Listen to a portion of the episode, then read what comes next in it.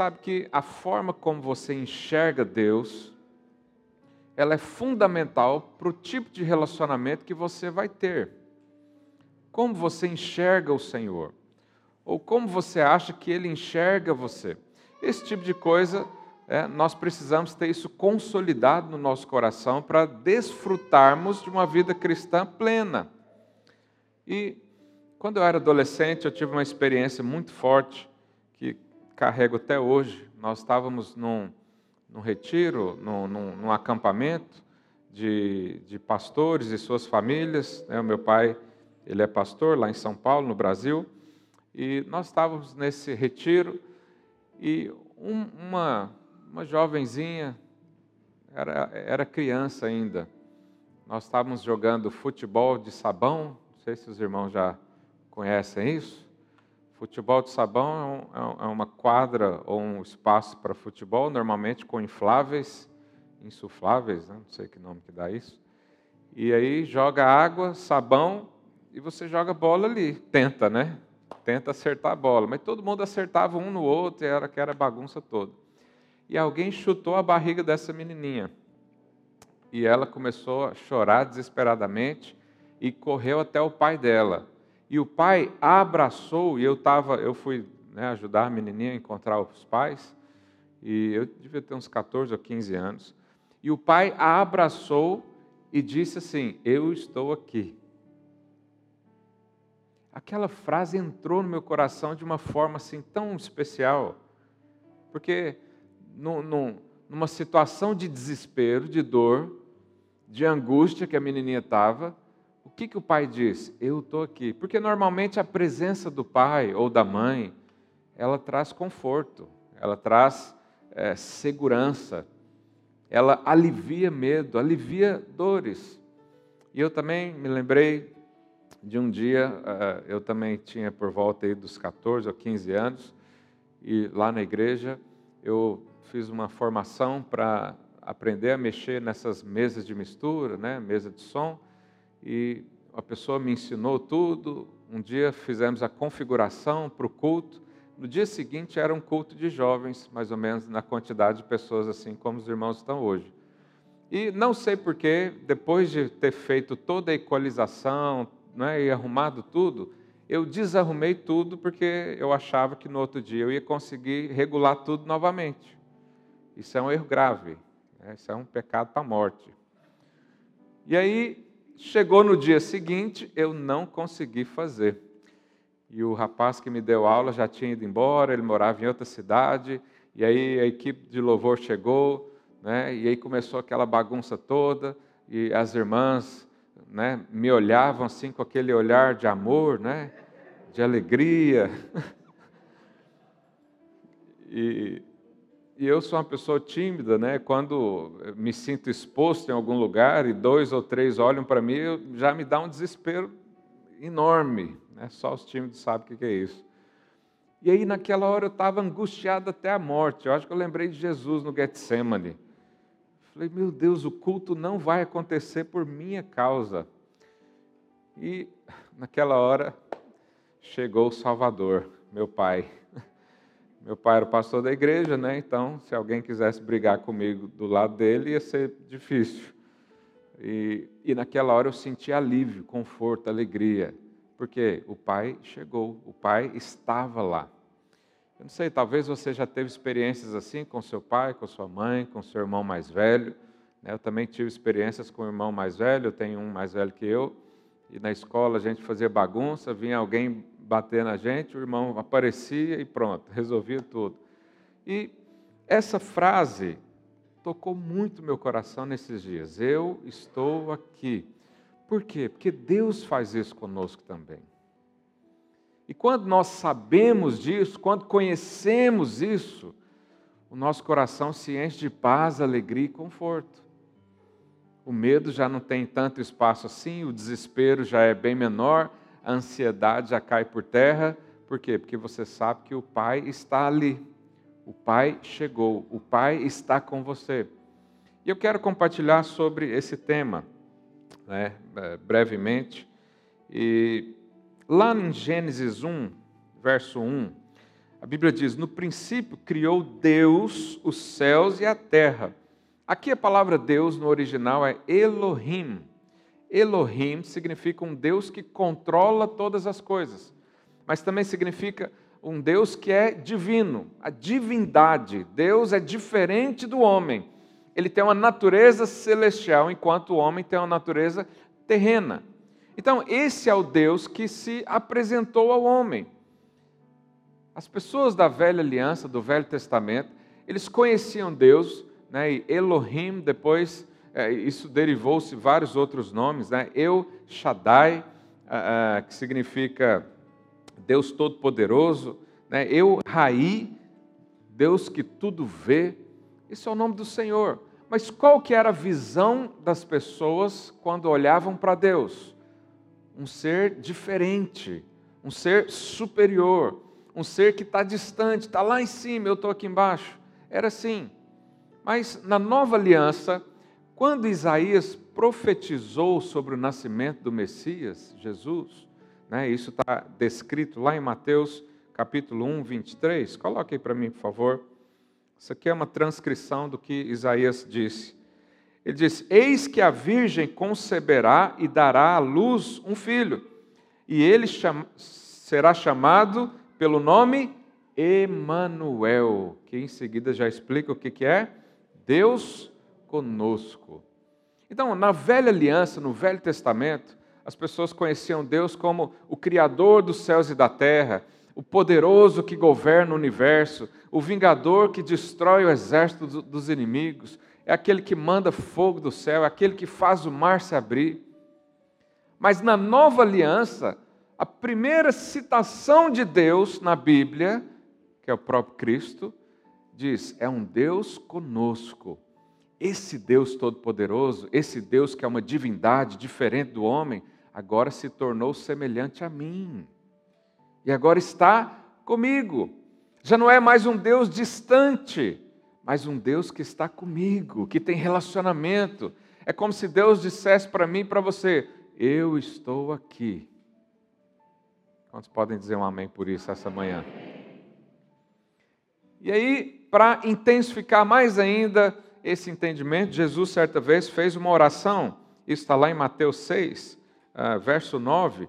Olha a oração que Jesus fez. Portanto, vós orareis assim. Jesus aqui estava ensinando as pessoas, os discípulos, a orar, a falar com Deus. Então veja, no Velho Testamento era aquele Deus distante, aquele Deus poderoso, que não, não, era indescritível. Na verdade, o nome de Deus ninguém nunca conseguiu pronunciar. Né? E aí Jesus dá um novo nome para Deus, um novo atributo. E ele diz o quê? O que, que ele ensina? Pai nosso. Ninguém nunca tinha chamado Deus de Pai.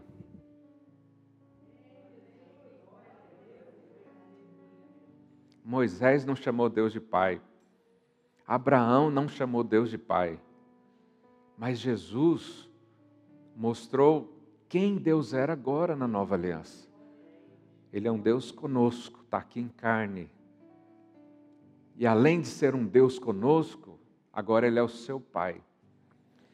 E eu sei que hoje nós estamos numa sociedade onde a figura do pai ou da mãe tem sido tão deturpada e, e, e às vezes não é referência para você, porque por algum motivo você não teve essa referência de pai. Mas uma das características do pai ou da mãe são aqueles que nunca abandonam filhos. Nunca abandonam. Está ali. Isaías diz: ainda que uma mãe que, que amamenta a criança no peito, esquecer do seu filho. Você já viu alguma mulher que amamenta criança esquecer da criança? Isso é quase impossível. Ainda que isso aconteça, eu jamais esquecerei de você. É o Deus conosco, é o Deus que diz para você nessa manhã: Eu estou aqui com você que, que você sente nessa manhã ao ouvir palavras assim? Eu estou aqui. Interessante que aqui em Portugal, ah, na, na última Copa, não sei se foi na última ou na penúltima? A seleção portuguesa entrou no, no, no jogo, Cristiano Ronaldo fez um gol e ele correu em frente às câmeras e falou: O quê? Eu estou aqui. Isso trouxe uma euforia, trouxe uma alegria né, ah, para os portugueses. Eu também nunca esqueci dessa frase, mas eu sempre lembro que Deus falou isso para mim também. Deus me abraçou um dia e falou: Eu estou aqui com você. Não há mais solidão, não há mais indiferença, não há mais separação, porque eu estou aqui. E lá em Hebreus, verso 13, capítulo 5, quero expandir isso para você. A Bíblia diz: Seja a vossa vida sem avareza, contentai-vos com as coisas que tendes, porque Ele tem dito. Ele quem? Deus. O que, que Deus tem dito? De maneira alguma. O que, é de maneira alguma? Não há hipótese de acontecer. De maneira alguma te deixarei. Nunca, jamais. O que, que significa nunca? Hã? Nunca. E o que, que significa jamais? Nunca também. Mas por que, que a Bíblia dá tanta ênfase? Primeiro, ela diz que de maneira nenhuma, nunca, jamais porque esse é o amor de Deus por você. Mas o interessante é que essa passagem também é uma citação do Velho Testamento. Mas lá no Velho Testamento ela é um pouco diferente. Está lá em Josué 1:5. Coloca lá para mim, por favor. A mesma palavra. Ninguém te poderá resistir todos os dias da tua vida, como fui com Moisés. Assim serei contigo. Não te deixarei e nem te desampararei. Aqui é Deus falando para Josué: Ó, da mesma forma que eu abençoei Moisés, vou abençoar você também. Da mesma forma que eu cuidei dele, eu vou cuidar de você também. Só que aí o texto continua. Olha o que, que diz no verso seguinte: Ser forte e corajoso, porque tu farás esse povo herdar a terra que, sob juramento, prometi dar a seus pais. Próximo. Tão somente ser forte e muito corajoso, para teres o cuidado de fazer segundo toda a lei que meu servo Moisés te ordenou. Então aqui, Deus falou para Josué: Eu nunca vou te deixar, nunca vou te abandonar, mas guarda a lei. Guarda a lei. Vamos continuar. Uh, dela não te desvie nem para a direita, nem para a esquerda, para que sejas bem-sucedido por onde quer que andares. Próximo não cesse de falar desse livro da lei. Antes, medita nele de dia e de noite, para que tenha cuidado de fazer segundo tudo quanto nele está escrito. Então farás prosperar o teu caminho e serás bem-sucedido. Então, aqui a palavra de Deus, não te deixarei, não te abandonarei, estava condicionado a uma ação de Josué. Qual que era a ação? Obedecer à lei se não obedecesse à lei, caía lá em Deuteronômio 28 eh, das maldições da lei. Não poderia ser mais abençoado. Então, o pecado separou o homem de Deus. Essa era a condição. Para eu nunca deixar e te abandonar, você precisa andar na minha lei. E quando não andava na lei, então não tinha presença de Deus. Mas no Novo Testamento, a mesma citação diz que Deus nunca vai abandonar. E lá não põe condição nenhuma. O que, que mudou de um texto para o outro? A cruz do Calvário. A cruz do Calvário mudou a percepção desse abandono do Senhor. As crianças estão provavelmente pedindo a ofertinha para. Isso é um bom ensinamento, ensinar o seu filho a não ser escravo do dinheiro desde pequeno. Aleluia. Você que está vendo seu filho, ergue a mão para ele te ver também.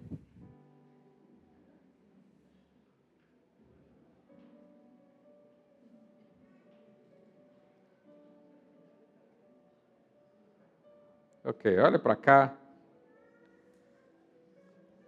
Então, Quando Deus falou para Josué que não abandonaria e não deixaria ele, ele colocou a condição: eu não vou te abandonar se você obedecer à lei. Se você obedecer, vai prosperar no seu caminho. Mas lá em Hebreus, o escritor não coloca isso. Ele dá uma ênfase que aqui não tem, que é o nunca, jamais, em hipótese nenhuma, eu vou te deixar. E o que, que aconteceu entre um texto e o outro foi a obra da cruz. Jesus Cristo morreu na cruz no meu lugar, no seu lugar, para pagar o nosso pecado, para cumprir a lei no nosso lugar. E nos deu o título de justo e santo. E agora, quando nós cremos nisso, então podemos desfrutar da presença do Senhor, podemos desfrutar da abundância de suprimento do Senhor, mesmo se eventualmente eu e você escorregarmos na lei. Lá em Hebreus diz para é, tomar cuidado para não cair na lei? Não, diz: nunca jamais te abandonarei. E o que, que Jesus fez então? Ele pagou por nós. Eu, eu quero ler um texto aqui com você também, lá em Hebreus 7, 25. Ah, olha o que, que diz. Por isso também pode salvar totalmente os que por ele se achegarem a Deus, vivendo sempre para interceder por eles. Verso 26. Com efeito, nos convinha ah, deixa eu ler aqui. Um sumo sacerdote como este, santo, inculpável, sem mácula, separado dos pecadores e feito mais alto do que os céus. Próximo. Que não tem necessidade, como sumos sacerdotes, de oferecer todos os dias sacrifício, primeiro pelos seus próprios pecados, depois pelos pecados do povo. Olha que interessante. Naquela época, na velha aliança, quando eu e você pecávamos, uh, alguém tinha que pagar por isso. O salário do pecado é a morte, diz a palavra de Deus. Então, quando alguém transgredia a lei, alguém tinha que pagar. E Deus permitiu que fossem uh, oferecidos animais no lugar dos homens. Mas aí então, uh, imagino que você pecou diante de Deus e você queria o perdão. Então o que você fazia? Levava o animal para sacrificar. Mas quando você chegava lá para sacrificar o animal, o sumo sacerdote é que fazia o sacrifício por você. Mas ele também não poderia ter pecado, porque se ele tivesse pecado, ele também seria consumido ali na hora. Então, ele tinha que fazer um sacrifício por ele, porque o sumo sacerdote também pecava, e depois que ele recebesse o perdão e, fosse considerado santo, aí fazia por você. Era uma coisa mais ou menos assim. Imagina que eu sou um, um, um sumo sacerdote, eu vou oferecer algo por você. Então, eu faço para mim primeiro, aí eu sou considerado santo. Aí depois eu vou fazer o seu. Se no caminho eu tropeçar e, falar um palavrão, aí eu tenho que matar outro para pagar o meu pecado primeiro. Para depois ir lá pagar o seu também. E o escritor de Hebreus diz que Jesus é um sumo sacerdote perfeito, que não tinha pecado, não tinha erro, não tinha, não cometia nada de errado, segundo a lei de Deus. E ele foi o cordeiro que pagou pelo seu pecado.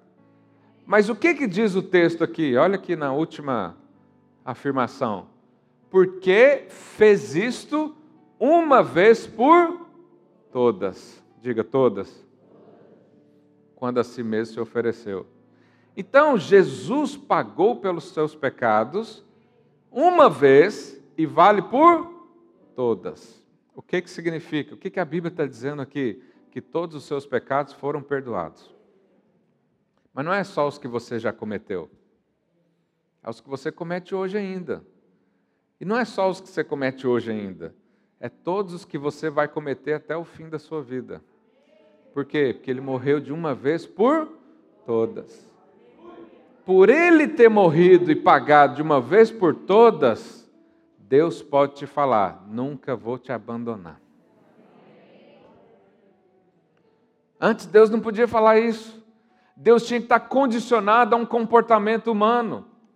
Deus falava: Eu nunca vou te abandonar, mas toma cuidado, porque se tiver pecado eu não posso estar com você. Mas na nova aliança já não é assim. Na nova aliança, Jesus tirou o pecado do mundo, tirou o pecado da sua vida, resolveu o seu problema diante de Deus. E agora você tem paz com Deus. E agora Deus tem a alegria de nunca mais te abandonar. Nunca mais Ele vai abandonar você. Jesus foi abandonado na cruz, porque Ele se fez pecado. E a presença de Deus não poderia estar junto com o pecado. E aí Deus então o abandonou. Jesus fez uma oração: Deus meu, por que, que me desamparaste? Cadê o Senhor na minha vida? Mas era a última vez que Deus abandonava um filho. Daquele dia em diante, ele já não abandona mais, porque já não é necessário, já foi pago, o sangue de Jesus derramou sobre a sua vida, e você agora está lavado, está coberto com esse sangue. Agora, quando Deus olha para você, Ele só vê o sangue, Ele só vê Cristo, Ele só vê a justiça da cruz através de Jesus. Por isso Ele pode dizer: Nunca vou abandonar você, eu estou aqui. Eu estou aqui. Eu tenho orado nesses dias para que você experimente disso. Nós temos, às vezes, uma. É, nós não cremos na bondade de Deus. Nós acreditamos, às vezes, mais no homem do que em Deus. Você pega um pai, uma mãe, por exemplo, hoje é, é perceptível que uma mãe é, pode até dar a vida pelo filho. Vai tentar tirar um bebê do colo da mãe para você ver o que, que acontece. Ou você morre ou ela morre, mas ela não deixa. E a gente vê bondade nisso. Mas quando nós olhamos para Deus, não enxergamos a bondade dele. Porque ele falou uh, lá em Lucas 11, olha aqui que a palavra de Deus diz: Qual dentre vós é o pai que, se o filho lhe pedir pão, lhe dará pedra? Pensou, seu filho vem pedir pão porque está com fome, você dá uma pedra para ele? Ou se pedir um peixe, lhe dará no lugar uma cobra. Alguém aqui dá uma cobra no lugar de um peixe para seu filho? Ou se pedir um ovo, lhe dará um escorpião. Ora, se vós que sois maus sabeis dar boas dádivas aos vossos filhos, quanto mais o Pai Celeste dará o Espírito Santo àqueles que lhe o pedirem. Nós precisamos crer na bondade de Deus.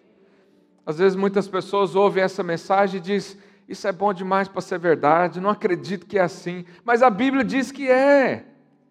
Eu não acredito que Deus está comigo o tempo todo, eu sinto vazio, eu vou orar e não sinto a presença e não fluo no Espírito. Tudo isso é porque alguém está te convencendo que Deus se afastou de você. Mas não é o que diz a Bíblia na visão da nova aliança. Não é o que Jesus falou. Não é o que Deus olha para você agora. Não é assim mais. Ele está com você e jamais te larga, jamais te abandona, jamais te separa. Não existe nada, nada nessa vida ou no futuro que pode separar você do amor de Deus, separar você de Deus. Nós fomos unidos a Ele, não há mais separação.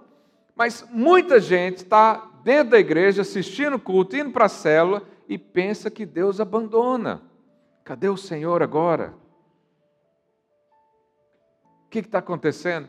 Sabe, irmãos, quando lá em Romanos 8, 28, diz que todas as coisas cooperam para o nosso bem. Quantos creem nisso? Quando Deus diz que as coisas cooperam para o nosso bem, Ele não está dizendo aqui que Ele vai te isentar de todos os problemas da vida. Ele não está dizendo aqui que vai dar tudo certo segundo a sua ótica. Porque nós temos uma ótica humana, uma expectativa natural uh, de uh, tentar saber o que, que é bom e o que, que não é. Mas Deus é bom, Ele sabe todas as coisas. E Ele pode converter qualquer coisa ruim em algo bom para a sua vida. Mas quando Deus diz que tudo coopera para o seu bem, Ele está dizendo o seguinte: tudo coopera para o seu bem porque eu estou com você. Tudo coopera para o seu bem porque eu te fortaleço. Tudo coopera para o seu bem porque eu sou o seu escudo. Deus falou isso para Abraão. Não temas, está lá em Gênesis 15, 1. Depois desses acontecimentos, veio a palavra do Senhor Abraão numa visão e disse: Não temas, eu sou o teu escudo. O que, que Deus está falando para Abraão? Eu estou aqui. Pode enfrentar as guerras. Pode resolver os problemas aí familiares, financeiros, de qualquer ordem. Eu estou com você. Abraão significa o crente da nova aliança. Você percebe isso? Ele é antes da lei, não tinha lei naquela época. Ele só acreditou. Deus falou para ele: Eu quero te abençoar. O que, ele diz? Eu creio. Quantos creem aqui que Deus jamais te abandona? Essa é a visão da graça do Senhor. Mas eu e você podemos não desfrutar disso se nós não crermos. Se você ainda for como Josué, que tem que seguir a lei, tem que meditar de dia e de noite na lei. Sabe, mas a lei foi substituída pelo Espírito de vida, pela lei do Espírito. Então, meditar de dia e de noite na lei, para nós hoje, é meditar no Espírito Santo de Deus e na palavra que é viva. Quando fazemos isso, percebemos que Deus está conosco. E mesmo se você não sente, porque a vida cristã não é só sentimentos, ela não passa só pelos seus cinco sentidos do corpo, ela atinge o seu coração. Tem vários dias da minha vida que eu vou orar e não sinto nada, mas eu não ando pelo que eu sinto, mas pelo que eu creio. E o que, que diz a palavra? Ele não me abandonará. Aleluia. Então eu preciso confiar mais no que está escrito do que nos meus próprios sentimentos. Quantos estão a perceber isso nessa manhã?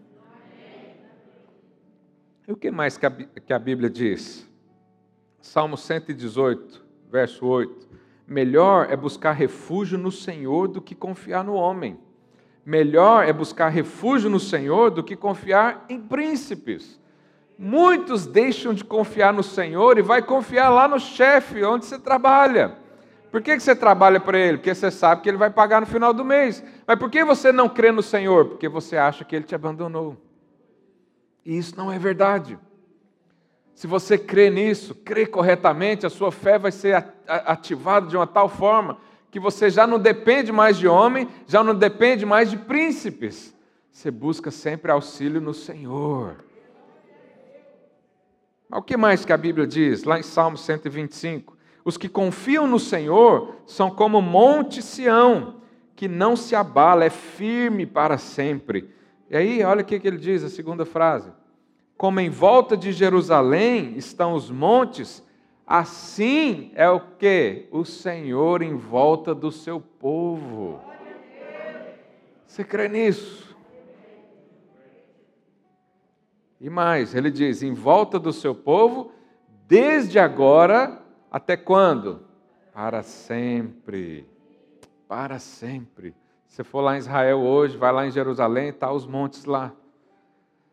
O Senhor acampa os anjos ao teu redor, o Senhor guarda você debaixo das suas asas, o Senhor é o seu escudo, ele te protege, ele é a sua justiça. E quando você crê nisso, que Deus está com você, aí sim você vive a vida cristã que vale a pena.